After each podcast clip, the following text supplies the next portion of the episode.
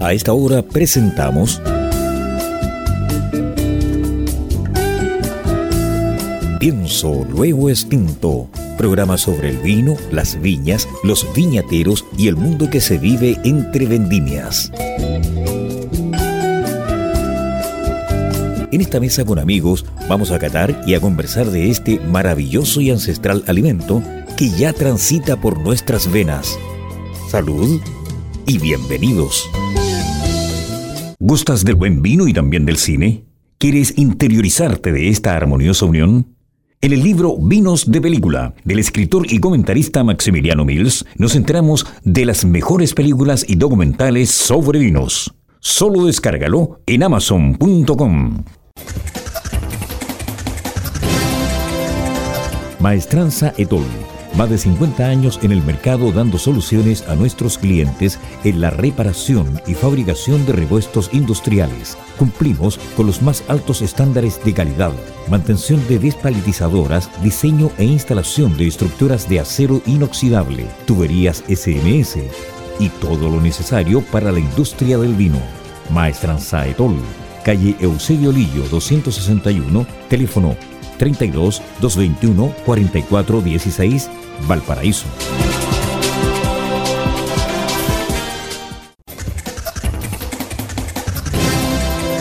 Nadie habla de vinos como lo hacemos en WIP.cl y porque somos el único medio especializado en vinos de Chile y Sudamérica. Auspiciado por sus lectores, por ti, no por bodegas. Gracias a tu pasión por el vino, podemos ser www.wip.cl Sí, WIP, el único sitio web de vinos independiente de Chile y Sudamérica. Estamos presentando Pienso Luego Extinto.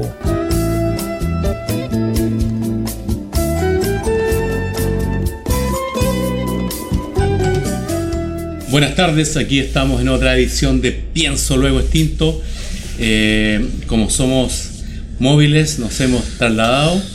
Eh, estamos aún en, dentro de la quinta región, en la hermosa localidad de Algarrobo, y honrado de que nos haya recibido alguien que es uno de los eh, habitantes o veraneantes fundacionales de Algarrobo. Buenas tardes, Julio Donoso de Viña Montsecano.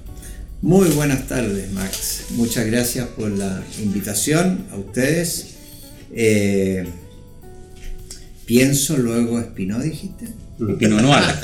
bueno, hay que, hay, que, hay, que, hay que decirle a nuestros auditores que si uno en, un diccionario que se hubiera impreso en Chile buscara el, el, significado de Pinot Noir, aparecería Monsecano.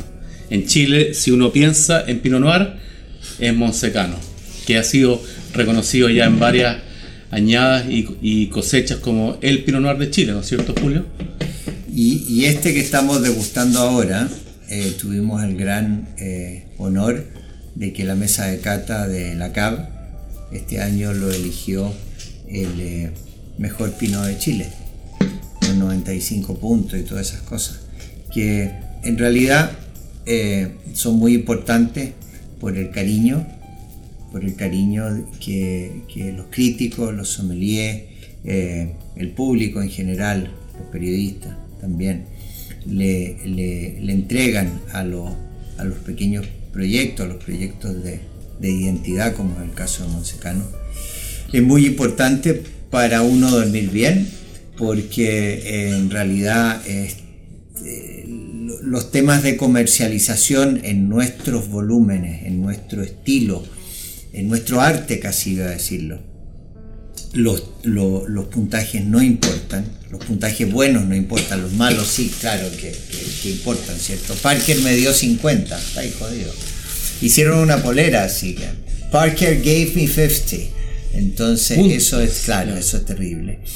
Pero eh, es importante de saber que, que bueno, que todo el esfuerzo que uno hace eh, está de alguna manera respaldado por el cariño y el apoyo de las personas que eh, están alrededor de todo este mundo del vino de, toda esta pasión del vino. Prefiero usar esas palabras que la palabra de la industria, ¿cierto? Somos, somos más artesanos que industriales. Julio, muy contento de estar acá en tu casa, una hermosa casa en Algarrobo y, y muy contento además de poder estar hablando de vino. Hace tiempo que queríamos eh, entrevistarte y conocer un poco más de lo que es Viña Monsecano.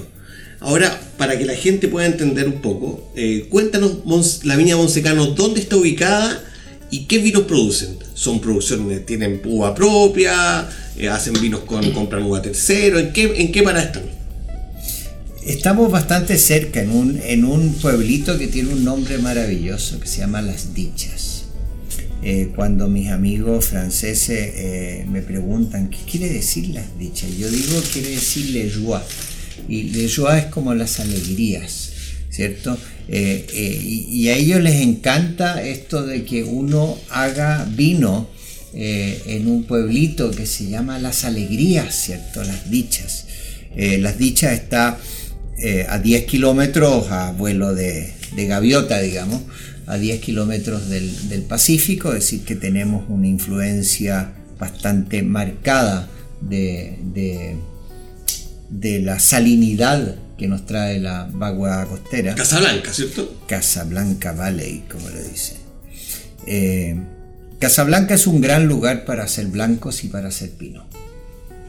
Casablanca eh, es, un, eh, es el lugar de mi infancia. Yo creo que llegué ahí cuando tenía 12 días y mi bisabuelo me subió arriba de un caballo. Y, ¿Hay fotos de eso? No, no, hay fotos, no, no. Yo después, años más tarde, tuve una Brownie, eh, que era una linda cámara. Pero no, a los 12 días aún no hacía fotos, como que eso, eso me vino más tarde. No, pero o sea, ¿Ah? claro, no, habían, no habían selfie, no, no, yo traté de, claro, no, no, pero alguien, alguien no, se, no hacían, no, no, porque eh, imagínate, yo, yo, soy, yo soy joven, pero no tanto. Y, efectivamente la, fotografía era un deporte, una afición o una profesión realmente muy escasa por, por lo caro que eran y lo, lo, poco habitual que era ver a un fotógrafo y cámara fotográfica. Así que el concepto mismo de selfie no, existía, ah, eh, afortunadamente. Aprovecho de, de, contarle a los oyentes que, eh, así como con otros viñateros que me he reencontrado en la vida, yo conocí a, Julio a media mañana, haber sido de diciembre de 94 o 95, eh, que yo en esa época era fotógrafo a tiempo completo y ya conocía su, su, trayectoria en, en, Francia, en, en, otras partes. Y bueno, yo iba a Reñaca a, surfear. Y de repente veo en la playa asistentes, maquilladores, modelos, y estaba Julio arrodillado en la arena estudiando el, la, estas colecciones de, de, ropa. Y yo así como, ¡ah, Julio Donoso! Bueno, y yo bajé a la playa y dije, oye, compadre, encantado en conocerte. Y después nos encontramos en la segunda versión de Los Chanchos del Lenguado en diciembre del 2011. Y ahora, mira. Así es. La vida tiene Así que eh, Julio, un importante fotógrafo en Chile, eh, en Europa, en, Estados Unidos. Eh, incluso el, otro día vi una, una entrevista tuya y yo no sabía que tú también habías sido, no sé si decir, fotógrafo de guerra o corresponsal de guerra en Afganistán y en, Nicaragua, creo. Sí, yo creo que la fotografía me salvó la vida del aburrimiento. Porque yo estudié economía en, eh, en París. la verdad es que yo acá en Chile estudié, en, fui, al colegio y era, era un, un alumno muy falta de Ritalin. El Ritalin como que en esa época no se distribuía, se distribuían las aspirinas, el Dominal había. Dominal, ¿verdad? Dominal. los padres le daban en esa época a sus hijos Dominal, como hoy día los psicólogos les recetan Ritalin, Ritalin a la vena. Entonces yo tenía y sigo teniendo un gran eh, déficit atencional. Así que si me pierdo, ustedes les pido realmente excusa. Es, por, un, es por un tema médico, es por una deficiencia así que tengo. Entonces, eh, yo no estaba tan seguro cuando, cuando, cuando llegué a Francia, cuando llegué a Europa, no estaba tan, tan convencido, no me encantaba tanto la idea de estudiar. Pero eh, al poco andar pensé eh, que, efectivamente este paso por este paso por el exilio que al principio pensaba yo que iban a ser unas, unas vacaciones un tanto alargadas, se nos vino encima como diciendo no, tenemos que organizarnos hay que hacer algo más de nuestras vidas porque esto puede durar un tiempo y se me ocurrió la idea de estudiar eh, economía en, París. Cosa que eh, fue entretenido un tiempo hasta, hasta que, eh, que tuve que salir a buscar trabajo. Y, claro, para alguien con déficit atencional y que no tiene un aprecio muy grande por los escritorios y por estar tranquilo, digamos, como que se me ocurrió que no me iba a encantar tanto esa idea. Afortunadamente, desde chico, porque mi madre estaba vinculada a la moda, tenía una tienda aquí, conocía, llegaban muchas revistas a mi casa. Llegaban los Vogue, los Elle, llegaban revistas de, Inglaterra, eh, un poco de Francia. Y, poco a poco me fui haciendo como un ojo, o por lo menos teniendo una cierta curiosidad por la fotografía sin tener cámara fotográfica. Eh, tuve una, cuando chico, una Brownie que, hice, la Brownie era una cámara de plástico Kodak que hacía ah. fotos, fotos 4 y medio por 4 y medio, un cuadrado chico.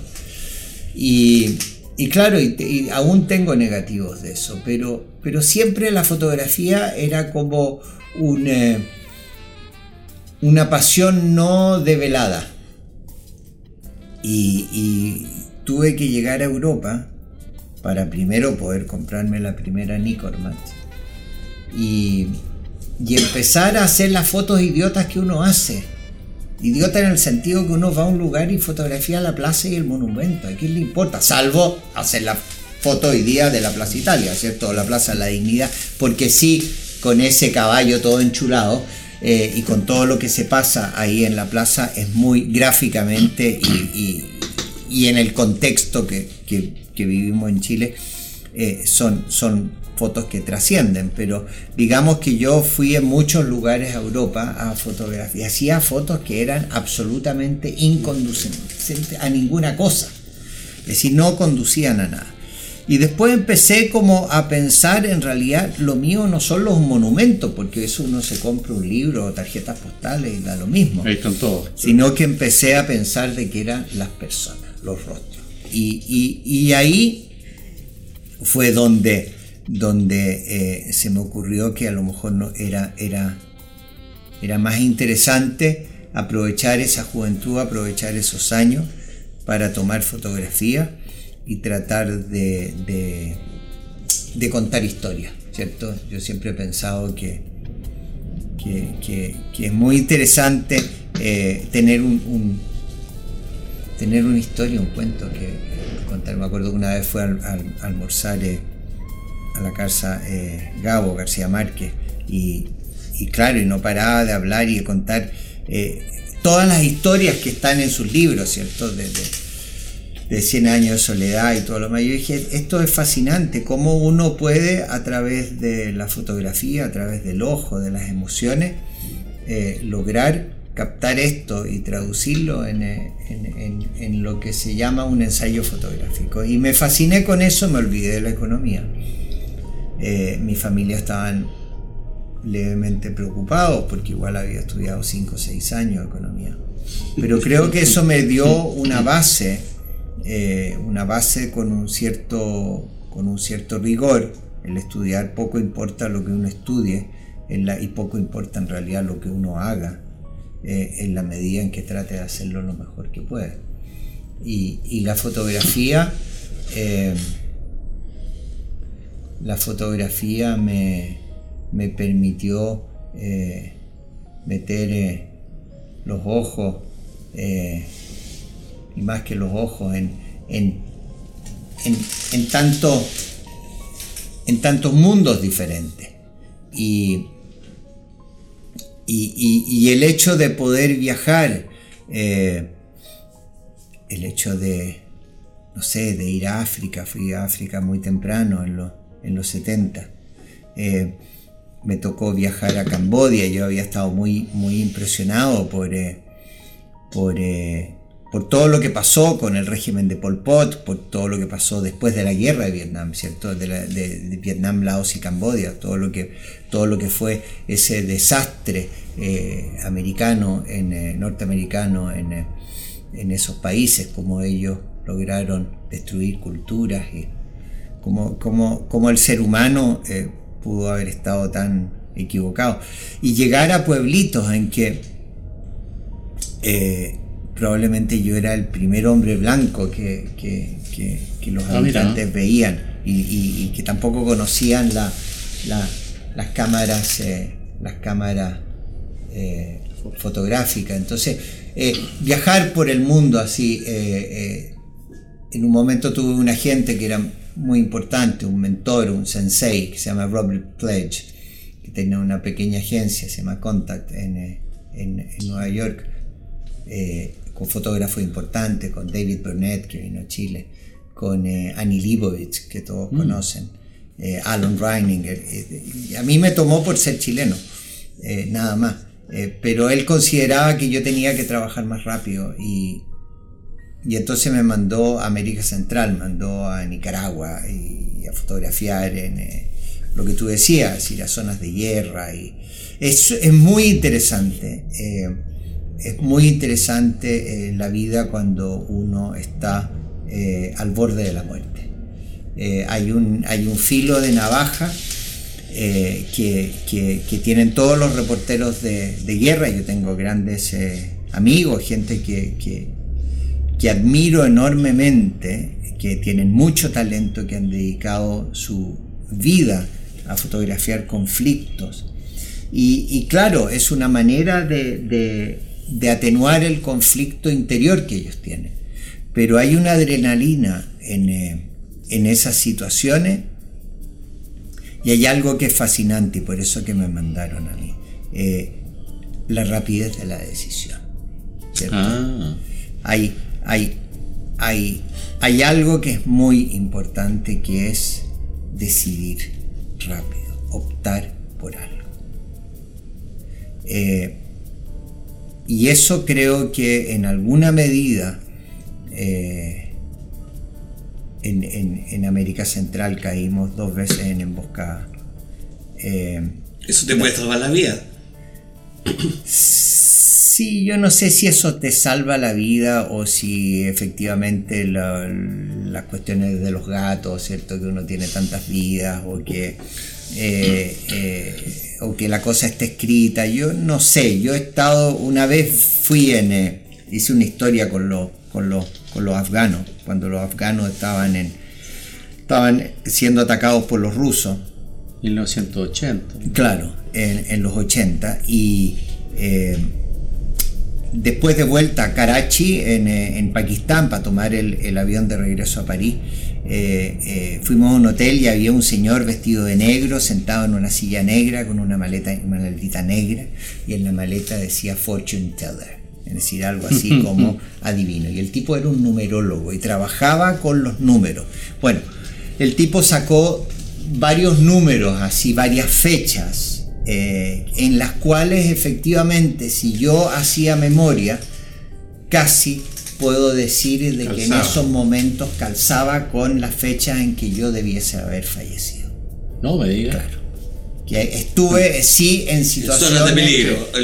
en, situaciones de peligro. Yo después del golpe de Estado, en una fecha determinada, una noche, estando preso, fui fusilado. Pero yo estaba vendado y estaba amarrado.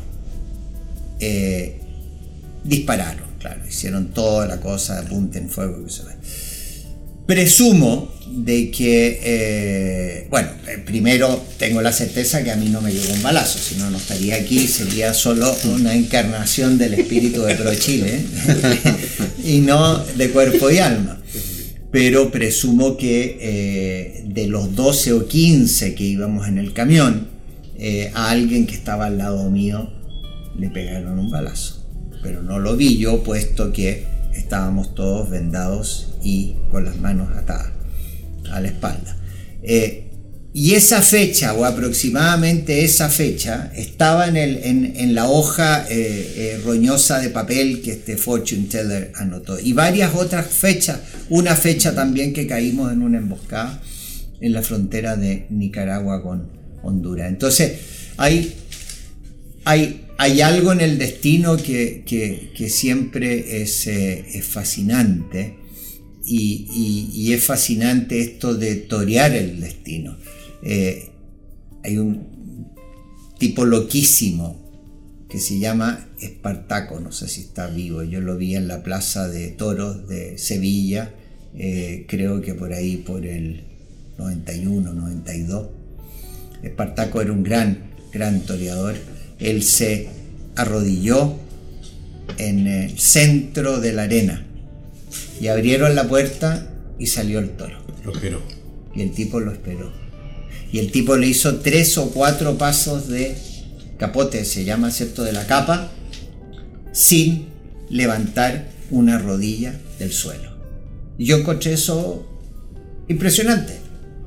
Impresionante. Cómo una persona puede tener tan, tan, tan entereza, tal tal coraje y tal seguridad. Serenidad. Claro, serenidad. transmite serenidad, se replica en el que está frente tú. Claro. Entonces, eh, tú te das cuenta de que, de que claro, en, en la fotografía uno siempre mira cómo las situaciones se van organizando. Y me acuerdo que vine a Chile en la época de las protestas, en los 80, y, estaba con, con David Burnett. Y yo andaba para allá, andaba para acá, andaba para allá, andaba para acá. Y de repente Burnett me agarra y me dice, Julio,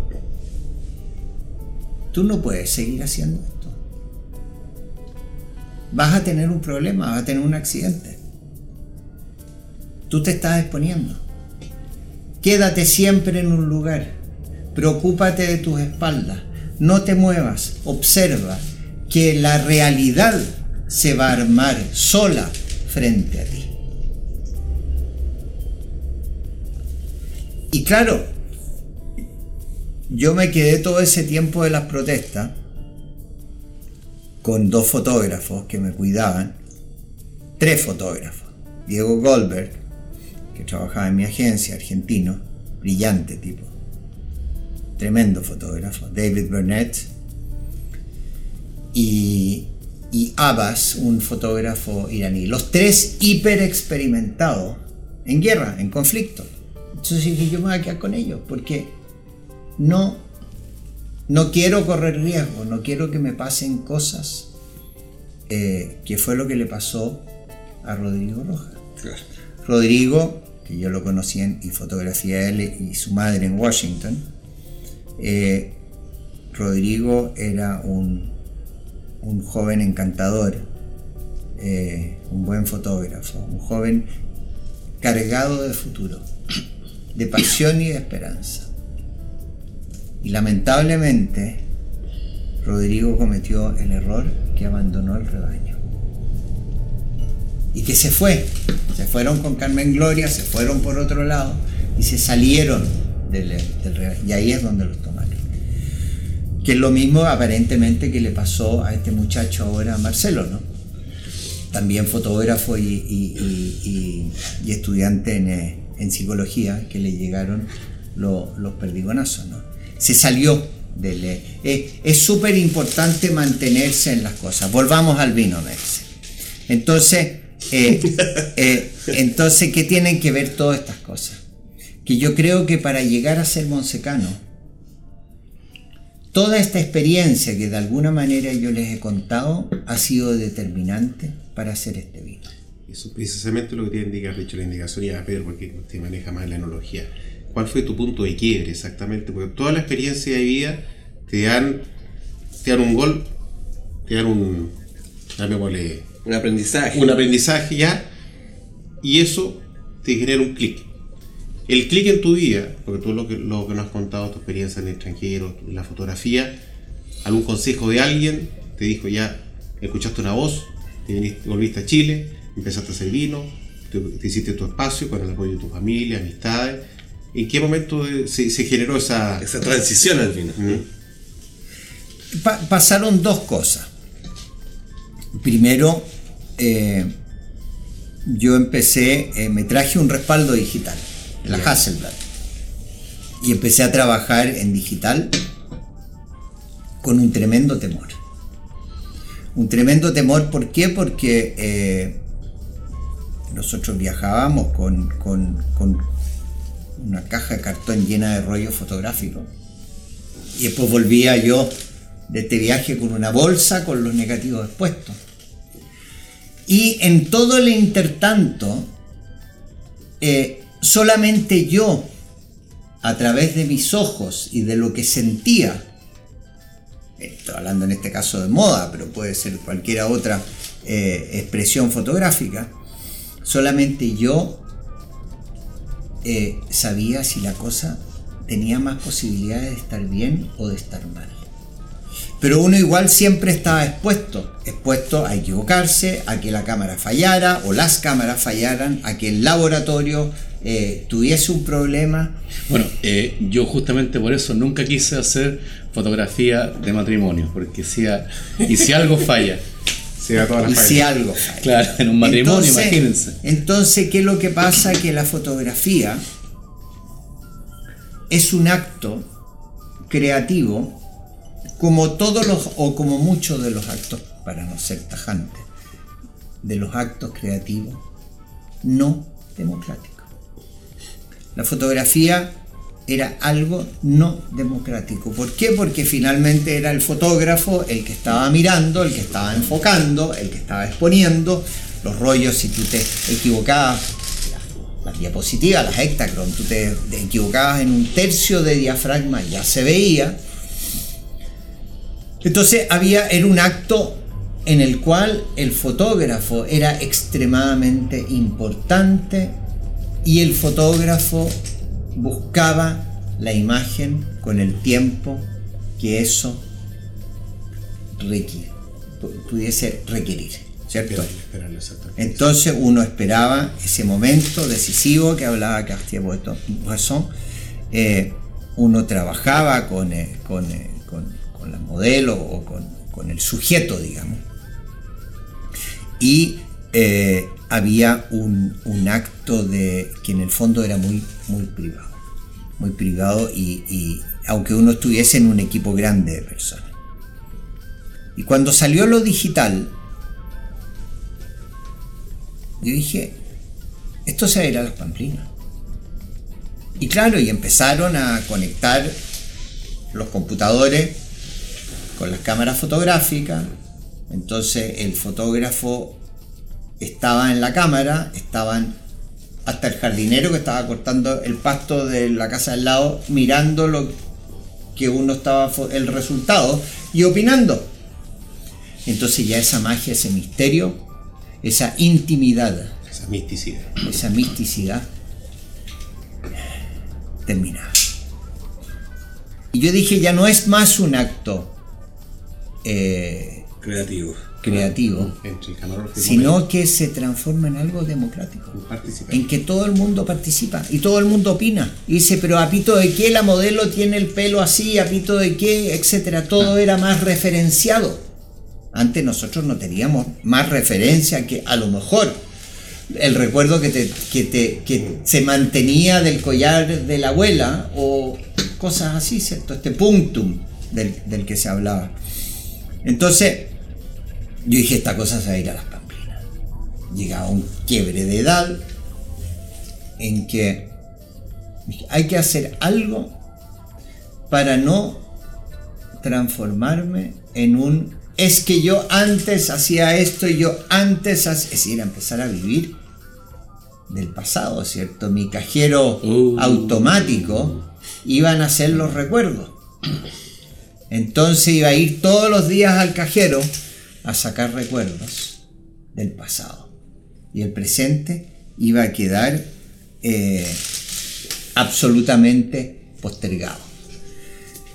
Y, y- por el hecho de haber crecido en Casablanca, de tener familia, eh, de haber estado 20 años en, en Francia, varios de los cuales tomando algunas buenas botellas, se me ocurrió y dije, bueno, ¿por qué no pasar a esto otro? Pero sin tener idea De la nada. sin tener idea, salvo la idea de pensar de que cualquier proyecto que yo hiciese iba a tener que tener un fuerte componente de identidad como elemento diferenciador, iba a tener que hacer participar necesariamente distintas etapas de mi vida, ¿cierto? 20 años en Francia, eh, amigos, etcétera, Chile, Casablanca. Y eh, que no quería yo hacer un commodity ni algo que fuese eh, ligado un poco a la industria. En los últimos años a mí me tocó hacer mucha publicidad en Chile y en Argentina. Y la verdad es que no tengo un solo amigo que se haya salido de la publicidad y que mantenga aún las ganas de volver. Nadie, nadie. Todos los que se van de la publicidad se sienten liberados.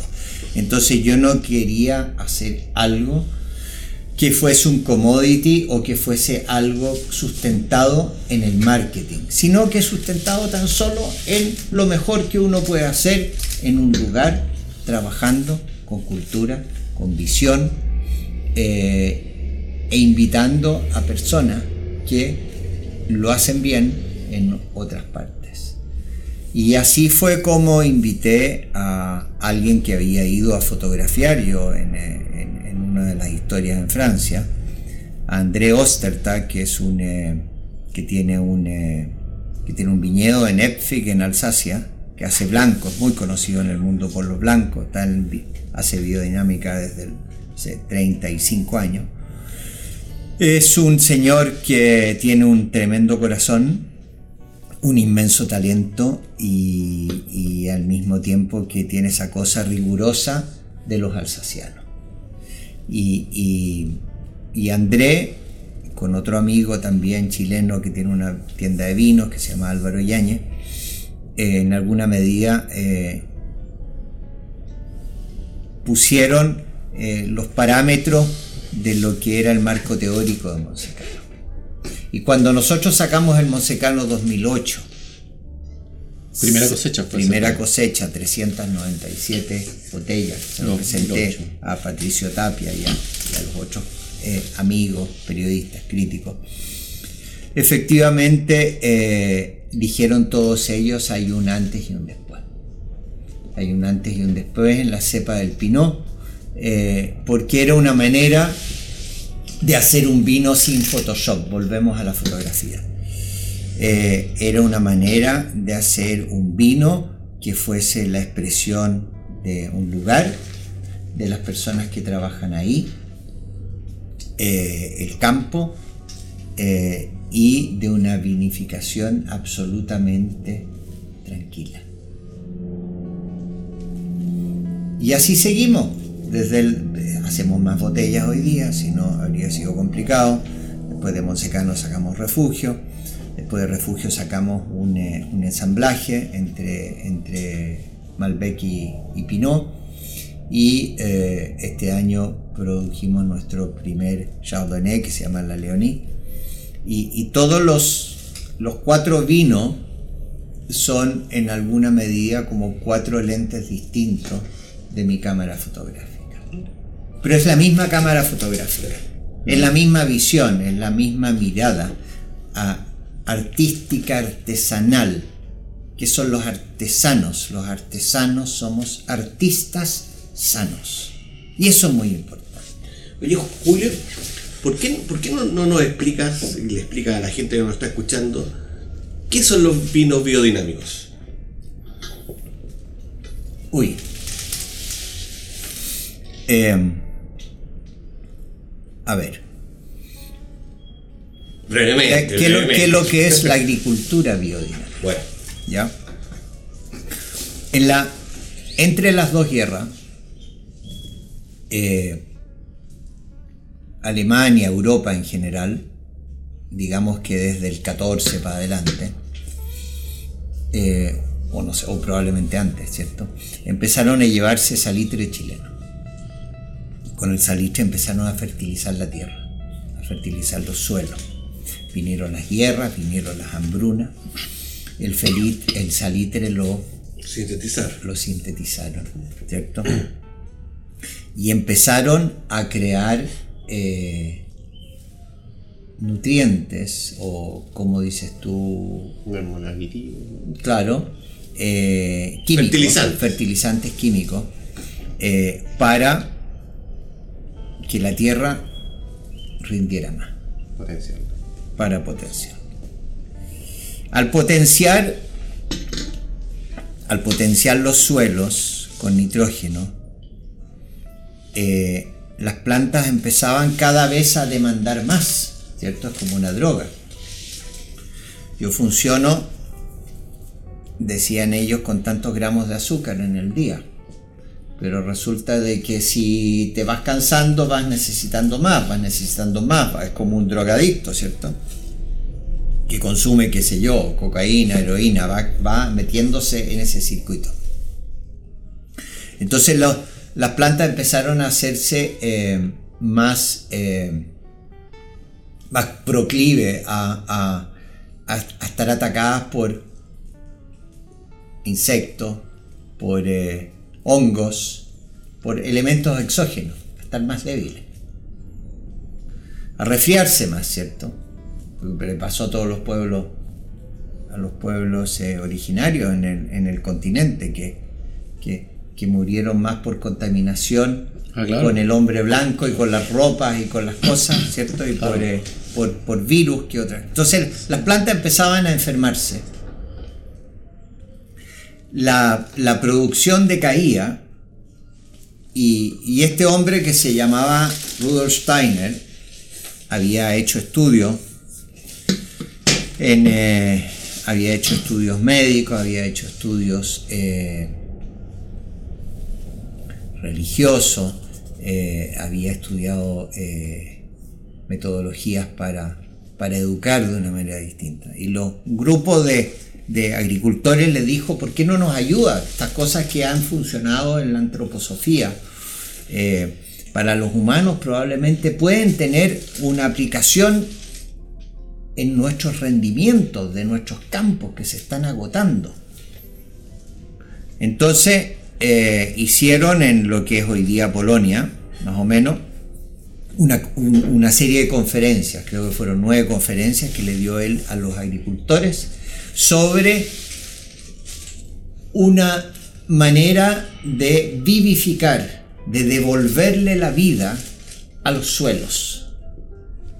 Un reseteo completo a través de preparado eh, súper simple en base a una cantidad de planta, en base a una, a, una manera de hacer compost y básicamente dos, dos preparados, un preparado de, de invierno eh, que se hacía en invierno y se aplicaba en, en- en- primavera y verano, que es el, se llama la 500, que que es hecho con, eh, con, con eh, ¿cómo se llama? Busubash, con, eh, con eh, estiércol de vaca, eh, se rellena un, un cacho de vaca eh, y se guarda todo bajo, bajo tierra, en unos suelos húmedos, eh, durante todo el invierno. Entonces esa, ese estiércol produce un proceso de transformación Ah. energética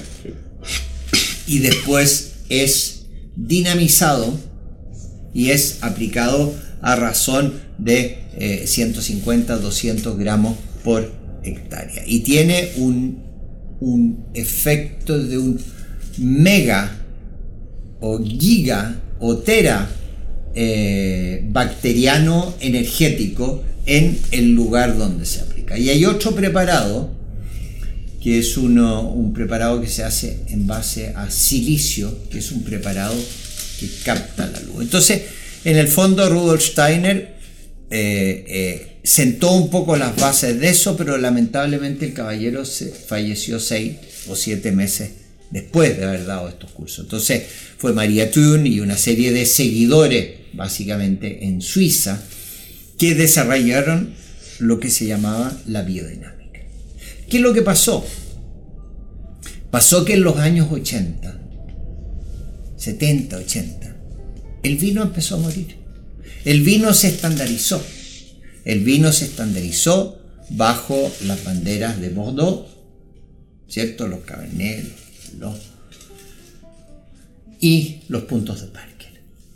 Entonces, vino fuerte en alcohol, vino súper photoshopeado, eh, vinos con eh, doble, triple, cuádruple madera, vinos pesados, vinos técnicos. Vinos que se podían mascar. Que se podían mascar, claro. Y la gente, lo mismo que la fruta, que a veces nos pasa, dice, oye, pero yo tenía cuando chico, en mi infancia, yo tenía el recuerdo del damasco de mi abuelo. Y ese damasco da una fruta que me producía una emoción porque su jugo, su textura, era distinto del que yo puedo comprar hoy día.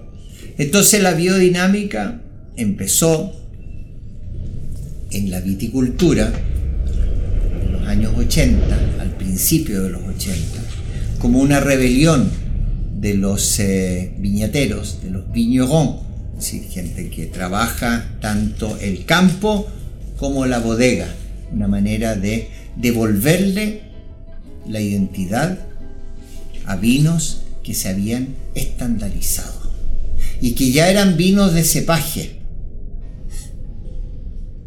porque claro, uno puede hacer pinot, pero lo interesante cuando uno hace pinot es que sea el pinot de esta persona y que tenga la historia de esta persona.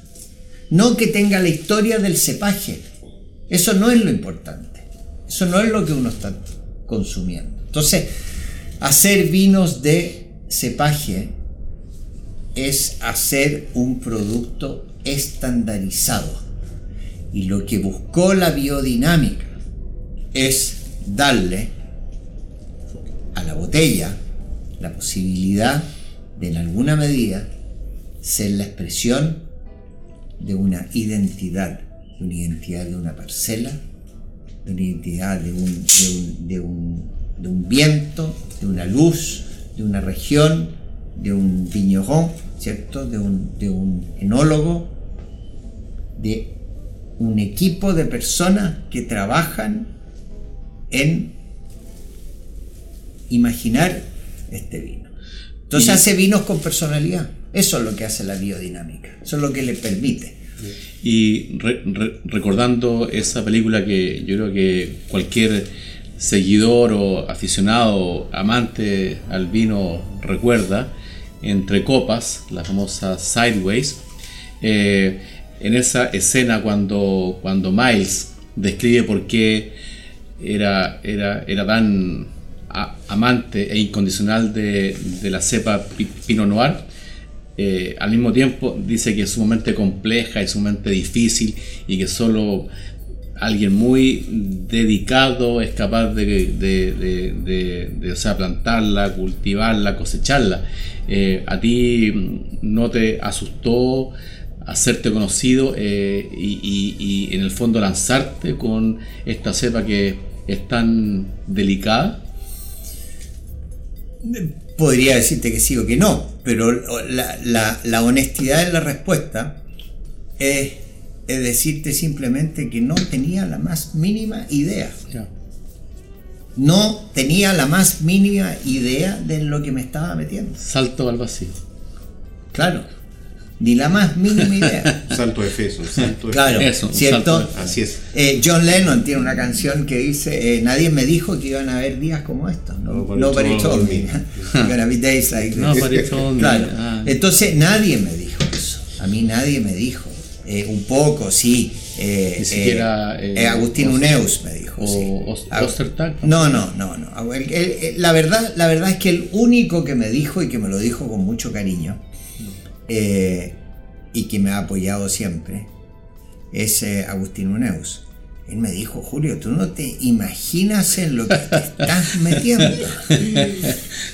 Pero es cierto, yo creo que a buena hora me metí en esto, porque eh, reinventarse, ponerse nuevos desafíos, completamente distinto, porque claro, eh, cuando, cuando uno hace algo y toda la vida o parte importante de la vida, y, logra un cierto reconocimiento y después pasa a algo eh, similar. eh, bueno, es como una consecuencia lógica, ¿cierto? Cuando uno hereda el negocio del padre y lo sigue y lo amplía, etc., está muy bien. Pero a los 50 años, decir cambio y fuera,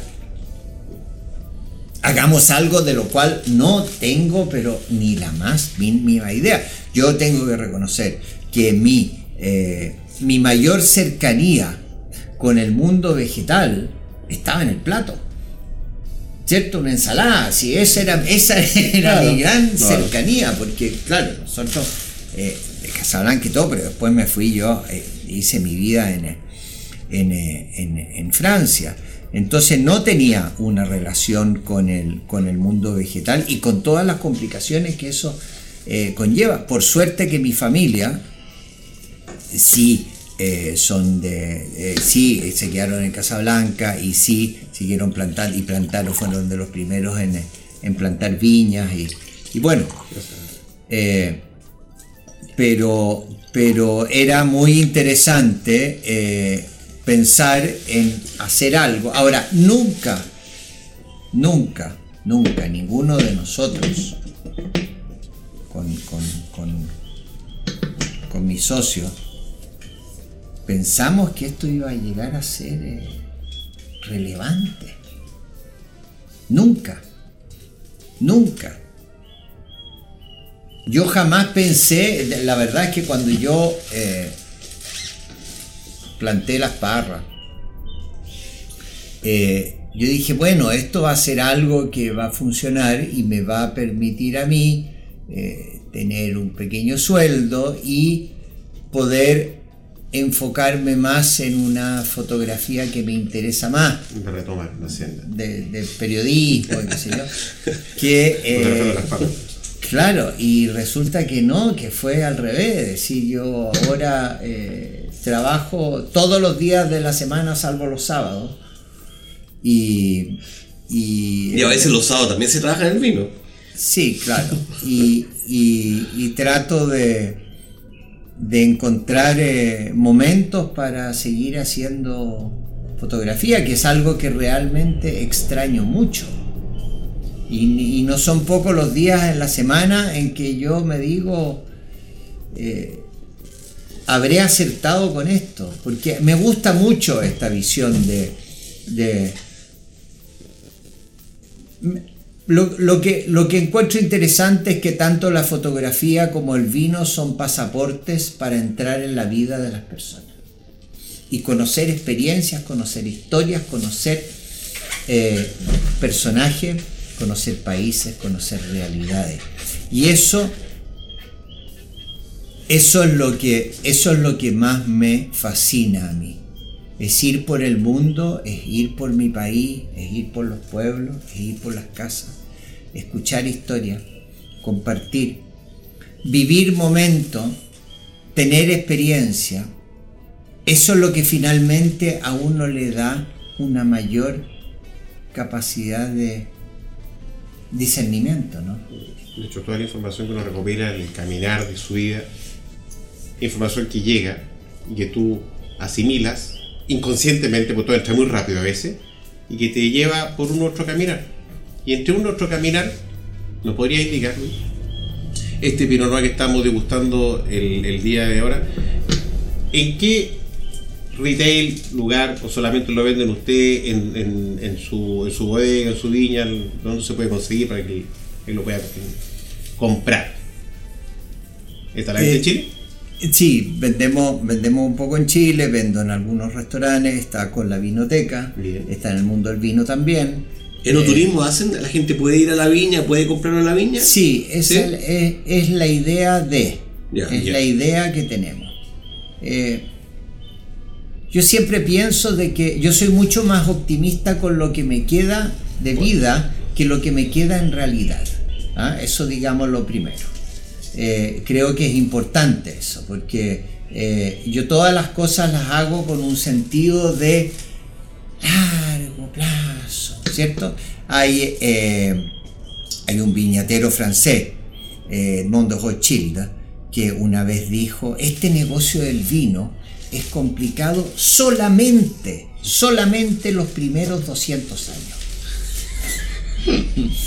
Entonces, claro, eh, a- eh, yo cuando volví a Chile y me sigue sorprendiendo de que eh, eh, la inmediatez en mi querido país es algo tan presente, ¿cierto? Claro. Las cosas tienen que hacerse ya, las cosas tienen que ser rentables ya. Cuando no, las cosas tienen que tomar su tiempo. ¿Te fijas?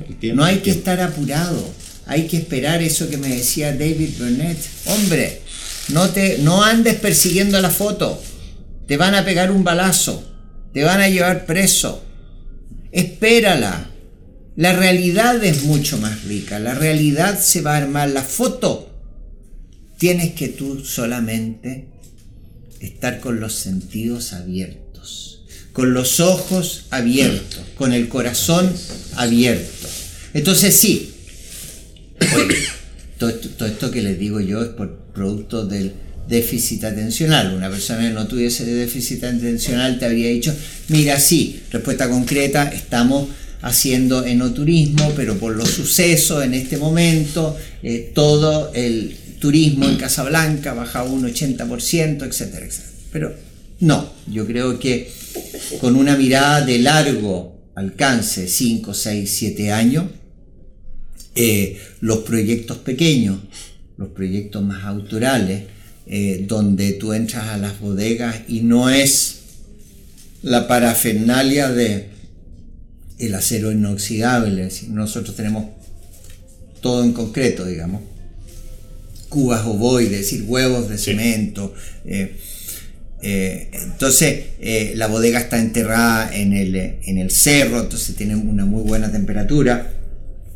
Hacemos una vinificación lo más natural posible, en el sentido de que no tenemos grupos electrógenos que nos permiten eh, tener enfriadores del vino. No hacemos vinos técnicos, no sabemos hacerlo. Y no nos interesa aprender a hacer esas cosas. Nos interesa acompañar el proceso de, de Natural, fermentaciones, eh, eh, acompañar el, el proceso de levaduras indígenas, Nativas. nativas. Barricas no ocupan. No, no porque fue complicado, porque, porque yo tenía siempre, tuve siempre susto de, de contaminarme. Hay que entender también de que yo empecé a vinificar con un enólogo que vive en Alsacia y que el hombre venía un mes a Chile, es decir, que 11 meses yo estaba absolutamente Solo. solo o casi solo, porque tengo hartos amigos que pueden ir y, y- y decir, o laboratorios que pueden hacer. Pero nos dio mucho más confianza trabajar en cemento. Eh, creemos que hay mucho más respeto de la fruta.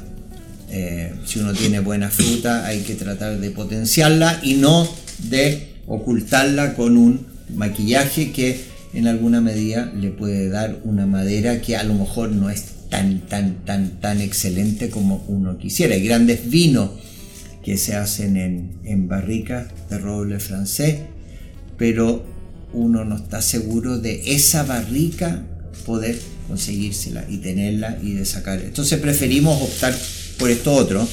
Lo de los huevos fuimos los primeros La verdad es que no los ¿Traídos de Francia los huevos? Sí, de Non Bleu.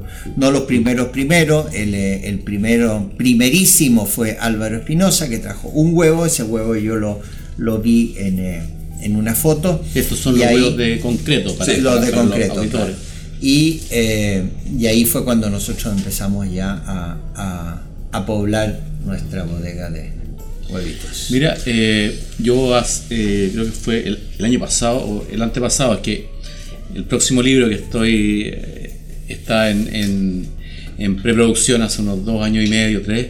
eh, entrevisté a variados viñateros, entre ellos Julio, y a raíz de una pregunta que yo hago, eh, tu respuesta fue sumamente eh, inesperada y al mismo tiempo demuestra lo generoso que es.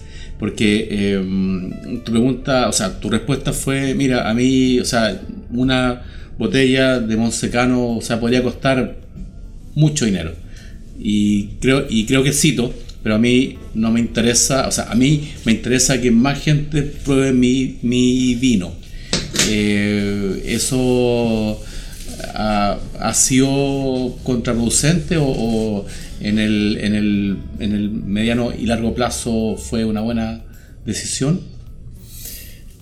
A ver, nosotros tenemos un, un vino que es sponsorizado, que es Monsecano, que eh, creo que estamos en un costo de, de- producción eh, más o menos igual al costo de venta. Es decir, que no ganamos nada. A veces podemos perder un poquito eh, haciendo Monsecano, pero al mismo tiempo eh, Monsecano es nuestro es nuestra identidad, es nuestro primer vino eh, y, y Monsecano arrastra Refugio, Migrante y La Leoní Claro. que los hacemos en volúmenes eh, un poco mayores. Hay que entender de que nosotros hacemos no más de 24, 23 mil botellas al año, lo que es eh, una guta percha, uno podría decir, ¿no? Es algo, unas cantidades muy, muy pequeñas, pero son,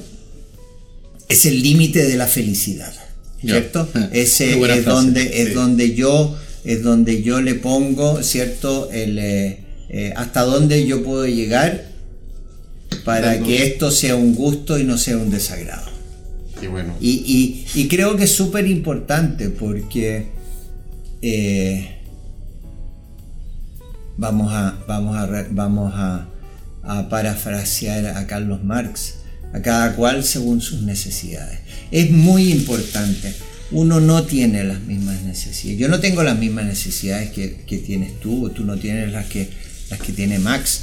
Eh, todos tenemos necesidades distintas. El tema es saber cuáles son las necesidades que uno tiene y no dejarse embaucar por las necesidades que los otros, por Sí, el marketing, claro. te van creando, porque eso genera angustia, ¿cierto? Absolutamente. Eso genera angustia. Entonces, eh, nosotros teníamos la necesidad, yo tenía la necesidad de, eh, de hacer algo eh, con el vino que me permitiera compartir felicidad, compartir alegría, tener un tema de conversación, tener, como estamos ahora aquí, tener algo que nos convoque, que nos reúna.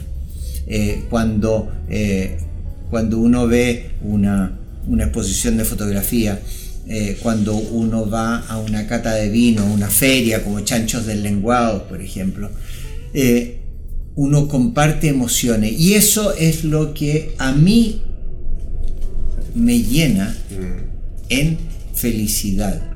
Pero creo que si yo tuviese esa cosa tan, tan, tan desarrollada acá, lamentablemente, que se llama la codicia. ¿Cierto? La codicia es un concepto muy difícil. Porque las personas empiezan a, a confundirse entre lo que son y lo que quieren ser o lo que pretenden que pueden ser. Y ahí entra el tema de la codicia. Y en la codicia nos lleva a problemas, porque nos, nos- nos arrastra a la desigualdad, nos arrastra a la injusticia no- y nos arrastra a la insatisfacción. Y, y no, yo soy muy, me siento muy satisfecho cuando descorcho botellas de mis amigos y, y, conozco las historias y sé cómo los hacen. Y tengo tantos amigos que he decidido solamente beber los vinos de los amigos, pero eso me da para casi todos los días abrir una botella distinta. Y creo que eso es la felicidad del vino, es poder compartir. El vino tiene esta cosa extraordinaria. Poco importa cuántas botellas, poco importa cuán, qué precio tengan. Lo que sí importa es que adentro estén las tripas, adentro esté el corazón, adentro esté la emoción de la persona y del grupo humano que ha estado eh, en la eh, imaginación de esa botella. Eso es lo lindo del. Exactamente.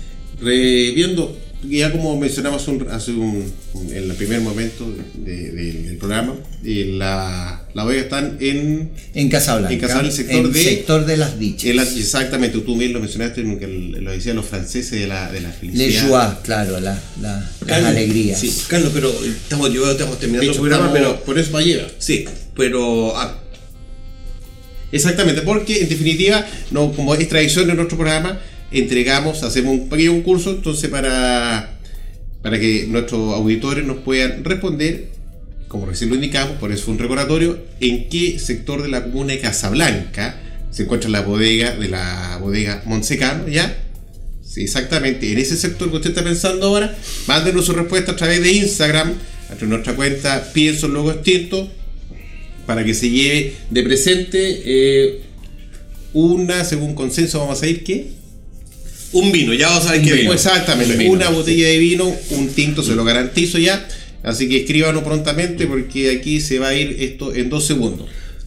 No, yo quiero, no quiero dejar pasar esta oportunidad porque esta entretenida conversación eh, con Julio. eh, y le quiero hacer una pregunta, pero que no sé, no quiero que se vaya por la rama porque.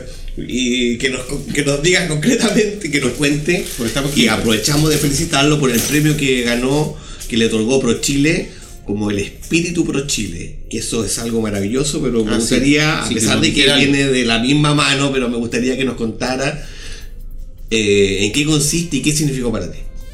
Mira, eh, eh, la verdad es que yo estoy muy sorprendido por eso. Eh, me, me- me invitaron el, el jueves pasado y eh, Jorge O'Ryan, el director eh, nacional de Pro Chile, me, me entregó ese premio.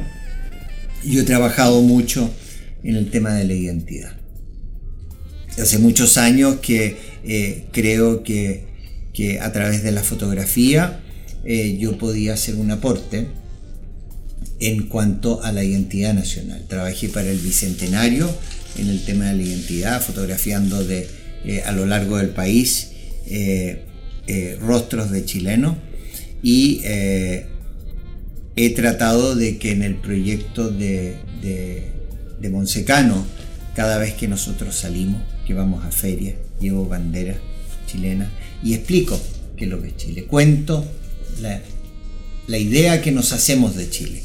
Entonces, eh, en estos momentos tan tumultuosos que estamos viviendo, tan, eh, de tanta esperanza, de tanta esperanza y de tanta pasión, eh, y de tanto futuro, el pensar un Chile más inclusivo, en pensar un Chile más participativo, más creativo, en pensar eh, un Chile más fraterno, eh, hace que para mí sea un tremendo orgullo y- y- y un desafío a eh, seguir hablando por el mundo en todos los seminarios, conferencias, que por las presentaciones y los viajes eh, que hacemos como secano, eh, seguir contando esta identidad nacional, esta identidad de Chile, esta particularidad del país. Yo siento un orgullo profundo, profundo de ser chileno. Yo viví 20 años en Francia. Francia es un país que yo adoro. eh, tengo también la nacionalidad francesa. Y el, cuando decidí regresar a mi país, jamás pensé que me iba a reencontrar con una tierra tan querida y con un, y con un pueblo que me acogió con tanto cariño. Entonces siento un gran orgullo eh, de, de, hacer Monsecano en Chile. Siento un gran orgullo de haber fotografiado bastante Chile. Y, creo que eh, este reconocimiento de, de, de, Pro Chile es algo que compartimos mucho. Muchos viñateros independientes que salimos, que vamos a ferias, que llevamos nuestras botellas, que, que, que, nos sacrificamos y que decimos al final nos encontramos o en Berlín, o en, eh, o en Nueva York, o en Chicago, o en, eh, en Madrid. Decimos, lo que nos une es que somos chilenos, que tenemos ese espíritu y que vamos a salir adelante como país. Así que muchísimas gracias por esta invitación. Eh, viva Chile. Oye, eh, gracias a ti Julio y no quisiera terminar este programa sin algo que lo aprendí de, de, de, Julio que eh, también yo como fotógrafo me, me, me, sentí sorprendido e identificado. Cuando uno va a la paleta de, colores en el Pantón, ¿se llama eso? Sí. sí. Y ahí tú me contaste el nombre que tiene eh, la, la cápsula de tu botella. El color. El color es el color Kodak. Fue un homenaje. Eh, claro, yo toda mi vida he fotografiado con, con película Kodak. Eh, bueno, fotografía análoga en aquella época. Y saqué el pantón de, de, de Kodak. Entonces, es un homenaje a, a la empresa que, está, que estaba en Rochester. Así que, amigos de Pienso Luego Tinto, como siempre aquí en Radio Portales 89.5, el dial de la frecuencia modulada, ya la vez transmisión por, por, eh, in, por internet. Estamos también en proyecto eh, de lanzar los podcasts correspondientes a nuestro programa, así que lo anunciaremos en forma oportuna. Agradecer a ti, por, tu predisposición, por recibirnos aquí en tu, en, tu, en tu domicilio, en esta casa magnífica con tanta historia que nos has contado y puedo decir, al igual que todos ustedes, eh, queridos comensales, que ha sido un episodio, un capítulo de historia, una narrativa, de un contexto bastante especial, muy introspectivo, pero que te da una, una lectura de vida muy profunda y espero que nuestro auditorio lo haya logrado captar porque la enseñanza de la vida sea así, en cosas sencillas que te logran pasar pero que te van marcando y te van forjando de buena manera. Así que muchas gracias por tu tiempo, muy Muchísimas gentil. Muchísimas gracias y espero no haber lateado demasiado. Así que, salud, salud, salud, salud, salud, eso salud, sí que importa. Salud, salud. Gracias, muchas gracias por la invitación. Bien. Gracias, buenas tardes, auditores. Hemos presentado Pienso, luego extinto programa sobre el vino, las viñas, los viñateros y el mundo que se vive entre vendimias. En esta mesa con amigos hemos catado y conversado de este maravilloso y ancestral alimento que ya transita por nuestras venas. Salud y nos escuchamos la próxima semana.